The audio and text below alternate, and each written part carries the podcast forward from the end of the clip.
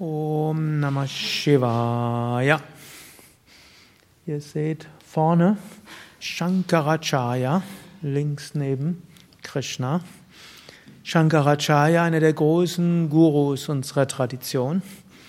Natürlich unser wichtigster Guru, Swami Shivananda, dessen Segen und Kraft, hm, glaube ich, alle spüren. Dieser Segen, diese Kraft wirkt in allen Ashrams, in allen Zentren, durch alle, die sich für diese Kraft öffnen. Gut, und natürlich auch Swami Vishnu, der uns letztlich das Yoga so weitergegeben hat, was für uns die Grundlage ist, mit dem Konzept des Ashrams im Westen, mit einem Tagesablauf, der dem Westlichen angemessen ist, mit der vier Wochen Yogalehrerausbildung, mit den Stadtzentren aufgebaut auf Kursen, offenen Stunden, Workshops und vieles mehr und eben auch sein Prana und seine Power dahinter. Aber tausend Jahre vorher gibt es eben Shankaracharya um 800 vor Christus. Gibt unterschiedliche Aussagen, was er eigentlich so gemacht hat. Viele sagen, er war ein reiner Vedantin, aber mindestens der Tradition nach werden ihm eben auch diese ganzen Ashtakams und Shatkams zugeschrieben. Er soll Werke zur Verehrung der göttlichen Mutter geschrieben haben. Es gibt ein Werk von ihm über Pranayama, ein Kommentar zum Yoga Sutra und so kann man sagen, Shankaracharya hat den ganzheitlichen Yoga gelehrt, allerdings unter dem Überbegriff von Vedanta. Und unsere Tradition ist auch eine Yoga Vedanta Tradition. Also die Yoga Vidya Tradition ist Teil der großen Shivananda Yoga Tradition, die ist Teil der Yoga Vedanta Tradition. Und gerade dieser, dieses Nirvana Shatkam, was wir dort gelesen haben oder gesungen haben, ist so ein bisschen Ausdruck vom Ganzen. Er beschreibt eigentlich alle wichtigen Lehren des ganzheitlichen Yoga und sagt danach, aber häng dich nicht dran. Fängt an mit Manu Buddharam Kachitani Naham, was letztlich heißt, zunächst mal mache dir der vier Teile deines Geistes bewusst. Manas, einfaches Denken. Denken und Fühlen. In Manas ist Denken und Fühlen dabei. Und dann haben wir Buddhi, Intellekt. Wir wollen das verstehen. Ahamkara. Schau, wo du dich mit identifizierst.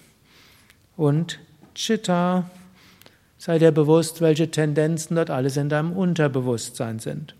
Und gerade im Raja-Yoga, auch wenn das jetzt Vedanta-Ausdrücke sind, im Raja-Yoga geht es ja darum, seinen Geist zu analysieren seine Gefühle, seine Gedanken zu verstehen, was alles Manas ist. Aber auch mit Buddhi, mit Unterscheidungskraft und mit Verstand damit umzugehen. Dann erkennen, womit identifiziere ich mich.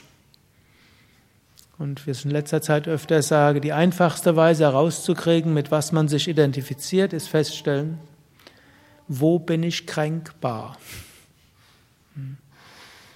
Also, wenn ihr euch irgendwo gekränkt fühlt, wisst ihr, aha, da ist das Ego.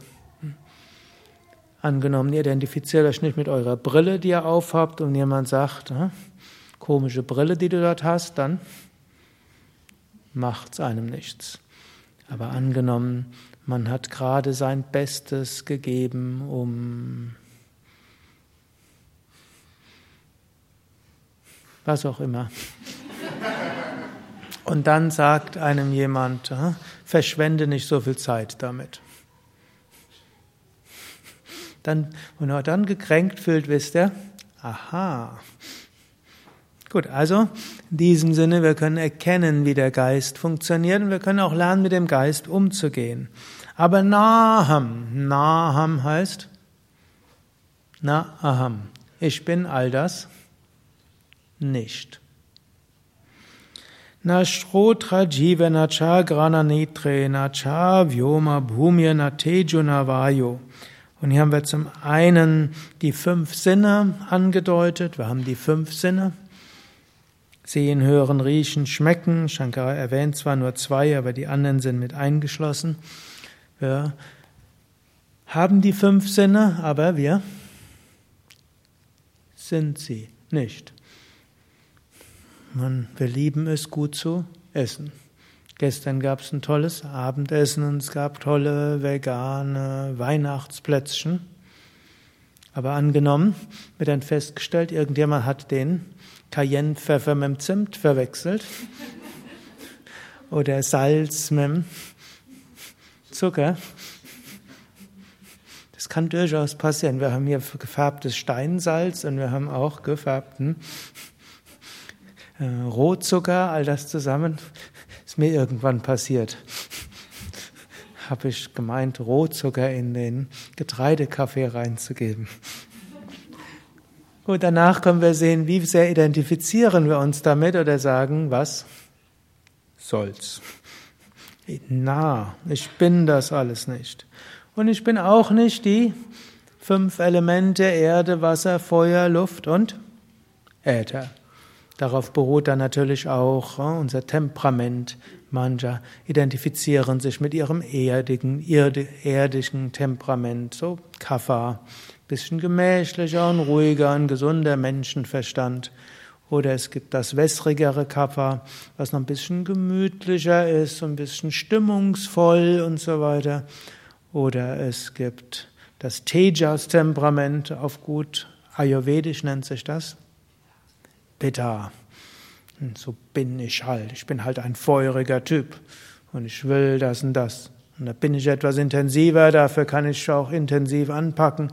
Und ab und zu mal werde ich ärgerlich und schimpfe halt, sollen die anderen doch mit hm, umgehen. Pitta. Oder mehr luftiges Temperament. Ich bin halt so locker und flockig und so weiter. Dann gibt es noch introvertiert und extravertiert introvertiert, Vata ist so ein bisschen ne, hypersensibel, die spüren Dinge, die kein anderer Mensch spürt, sehen Katastrophen voraus, die kein anderer spürt, fühlen irgendwo, wie es anderen geht und welche Schwingungen im Raum sind. Manches stimmt und manches auch nicht. Luftelement oder extravertiert Luftelement, ja, hier und die tausend Ideen und so weiter. Auf eine gewisse Weise ist es gut zu verstehen, welches Temperament man ist. Dann weiß man als Pitta-Mensch, wenn ich Neigung bekomme zu Wutausbrüchen und mich über Leute ärgere, frustriert bin, dann muss ich mein Pitta reduzieren. Statt zu sagen, die treiben mich noch zur Weißglut, kann man sagen, aha, Pitta muss reduziert werden. Oder ein Vata-Mensch, der so locker, flockig, lustig ist und dann irgendwann in der Angst umkippt oder nicht schlafen kann, muss jetzt nicht sagen, wie schlimm ist mein Leben, sondern aha, mein Vata ist zu hoch, muss ich ein bisschen runterfahren. Oder der Kapha-Typ, der irgendwo, es hat alles keinen Sinn oder es ist alles zu viel oder kommt morgens nicht aus dem Bett, weiß, muss man dem Dritten den Hintern geben. Gut, das ist jetzt alles natürlich hoffnungslos vereinfacht, aber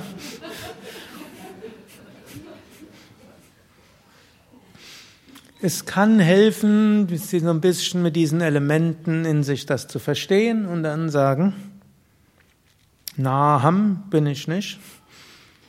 Wir können ein bisschen damit umgehen, aber spielerisch. Denn manchmal identifiziert man sich zu viel, denn letztlich wir sind das unsterbliche Selbst und auf einer relativen Ebene haben wir alles. Wenn wir uns zu sehr mit einer Sache identifizieren, wird es uns auch nicht gerecht. Und was auch immer passiert, Satchitananda Rupa Shivoham Shivoham.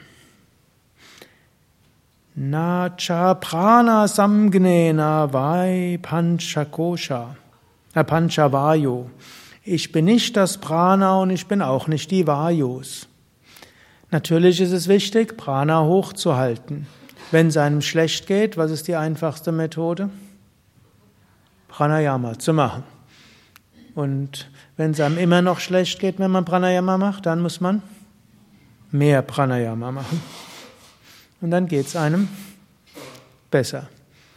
Für die meisten Menschen funktioniert das Meistens. Gut, die meisten Menschen, wenn es ihnen schlecht geht, Sie identifizieren sich damit und dann werden wir wie Schweine, die sich im Schlamm suhlen wollen. Also vorzugsweise Menschen, die schlecht geht, finden andere, denen es auch schlecht geht, dann tauscht man sich aus über alles, was schlimm ist. So geht es einem noch schlechter. Man kann sich beschweren, man kann sich in Selbstmitleid suhlen. Kann ja auch eine Technik sein. Meistens kommt man ja doch raus. Mhm. Aber wenn man schneller rauskommen will, man wird nicht schneller sauber, wenn man sich im Schlamm suhlt, sondern, obgleich es, wird jetzt den Schweinen nicht gerecht. Das sind sehr hygienische Tiere und eigentlich brauchen sie für ihre Gesundheit der Haut einen frischen Schlamm, in dem sie sich ein bisschen wälzen können. Und wenn Schweine in der Natur genügend Platz kriegen, dann sind die sehr reinliche Tiere und dazu gehört auch ein regelmäßiges Schlammbad. Also, hm, den Schweinen sei hier mit Entschuldigung gebeten.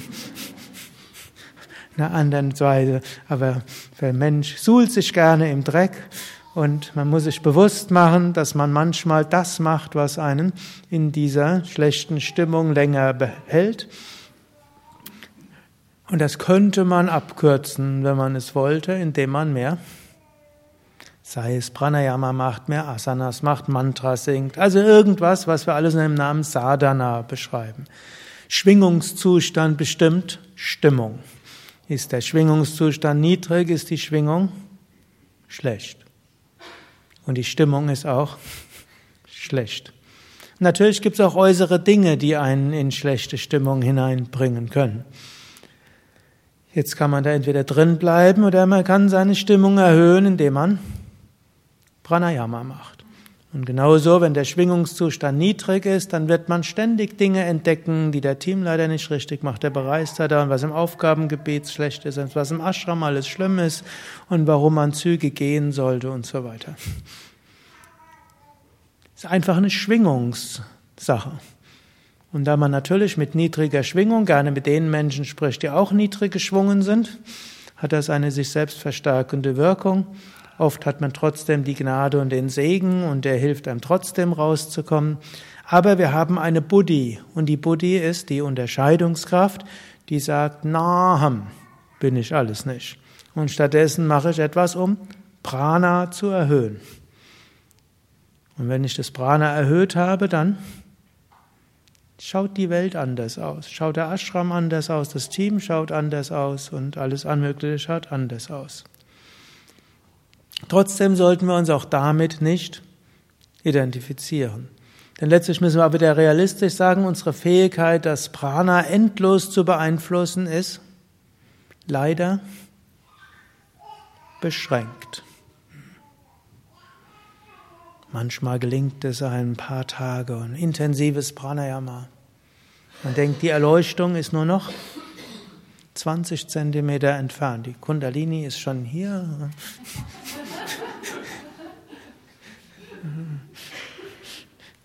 Naham.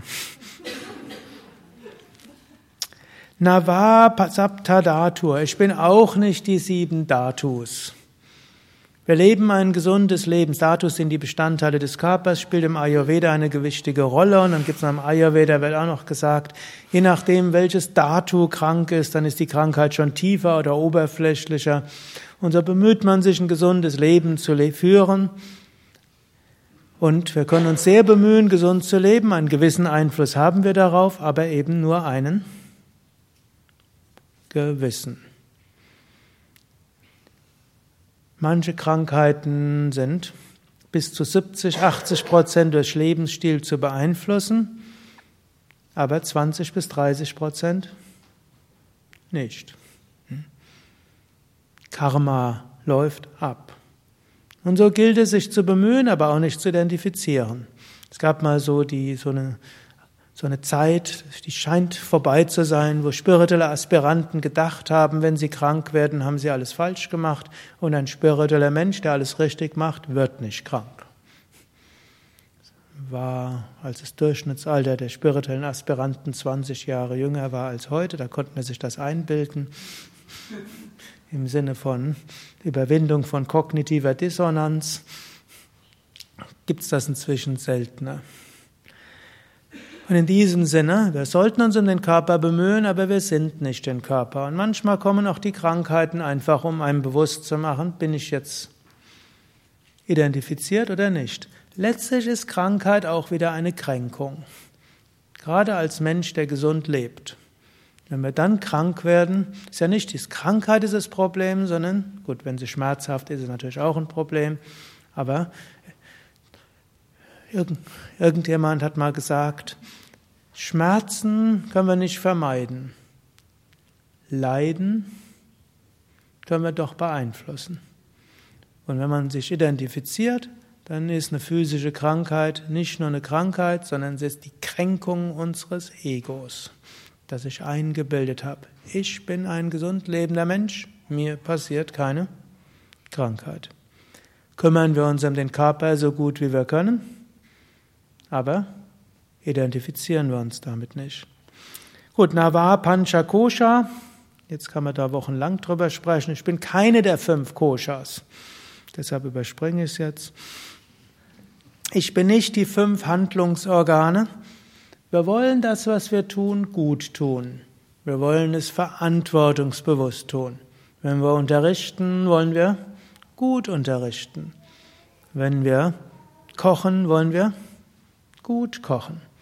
Und wenn wir mit unserem Gesichtsausdruck Gästen begegnen, wollen wir ihnen freundlich begegnen. Und wir wollen ihnen zulächeln. Und wenn wir sehen, da geht es jemandem nicht so gut, dann wollen wir ihm Mitgefühl schenken. Wir wollen mit all unseren Sinnen Gutes tun. Und natürlich auch den Intellekt gut. Wenn wir die Seminare verplanen, den Wochenplan, dann wollen wir das so machen, dass es möglichst gut ist. Und wer die Buchhaltung macht, der will möglichst alles korrekt machen. Und wer Blogs verfasst, der will es so machen, dass möglichst viele es anschauen, es möglichst viele Likes auf Facebook gibt, möglichst viele Kommentare und dass dann die Leute sich anmelden für die Seminare und ja, dann die Seminare voll sind. Und es ist gut, alles so gut wie möglich zu machen. Aber auch Naham. Auch das bin ich nicht. Engagiert und doch nicht identifizieren. Nami Raga Dvesha. Letztlich bin ich jenseits von mögen und nicht mögen. Das heißt, es ist schon okay, mögen zu haben. Also, wenn man gestern lieber den, das Lebkuchenplätzchen gehabt hat als das Haferplätzchen, ist okay. Dann isst man halt ein bisschen mehr Lebkuchenplätzchen. Es sei denn, es ist weniger Lebkuchen da und andere wollen auch den Lebkuchen. Was macht man dann? Nicht einen Moment abwarten, wo keiner guckt, und dann sondern dann beschränkt man sich eben. Hm? Hm? Oder man hat jetzt gerade festgestellt, Haferplätzchen schmeckt am besten und genießt das und wenn man wieder drauf guckt, ist nichts mehr. Da, jetzt kann man schimpfen, die anderen so egoistisch, die haben doch gesehen, dass ich das mag. Warum hat keiner? Hm? Namen. Das ist ein banales Beispiel, aber er findet noch mehr. Oder man würde gerne jetzt ein Auto leihen an seinem freien Tag. Hat sich schon drauf gefreut. Heute fahre ich in die Sauna und da waren heute Morgen noch zwei Autos frei und dann habe ich und dann steht irgendwo Fahrantrag abgelehnt können wir uns darüber ärgern, oder? Oder wir können sagen, aha, da habe ich ein starkes Raga gehabt, da ist gerade jetzt so ein gute Lektion. Naham.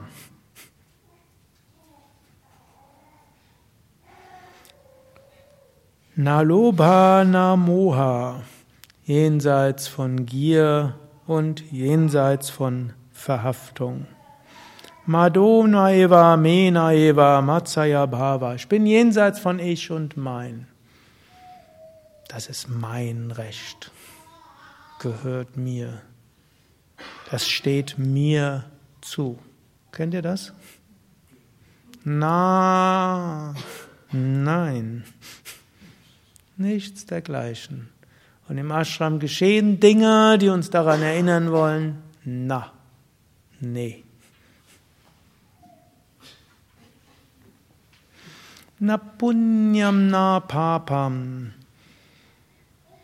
Wir wollen Punya tun, Gutes, Mitfühlendes. Deshalb sind wir hier. Wir wollen was Gutes in die Welt hineinbringen. Wir wollen uns engagieren, aus dieser Welt einen besseren Ort machen. Na, Papam, wir wollen nichts Schlechtes tun. Wir wollen Menschen nicht beleidigen, kränken. Selbst wenn uns Unrecht getan ist, wollen wir uns nicht rächen. Wir wollen versuchen, mitfühlend damit umzugehen, im Maße unseres Möglichen. Wir wollen Gast, der uns schimpft, nicht anschließend zeigen, was Sache ist. Wir wollen freundlich mitfühlend sein. Wir machen es aber nicht, um uns deshalb Verdienste anzusammeln. Jetzt habe ich schon zehn Gefallen dem gesagt, gemacht, jetzt muss der mir auch einen Gefallen tun. Hm. Oder der hat mir schlecht behandelt, jetzt muss ich den, jetzt muss ich dem muss ich dem mal die Leviten lesen und zeigen. Hm.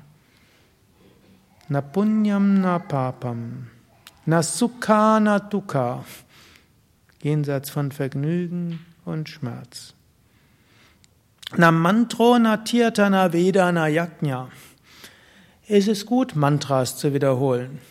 Es ist gut, Tirthas zu machen, auf Pilgerreisen zu gehen, insbesondere Yoga Vidya Ashrams zu besuchen und seine seva-freie Zeit in einem Yoga Vidya Ashram zu verbringen. Das sind die besten Tirthas. Gut, manche kennen noch andere schöne Orte.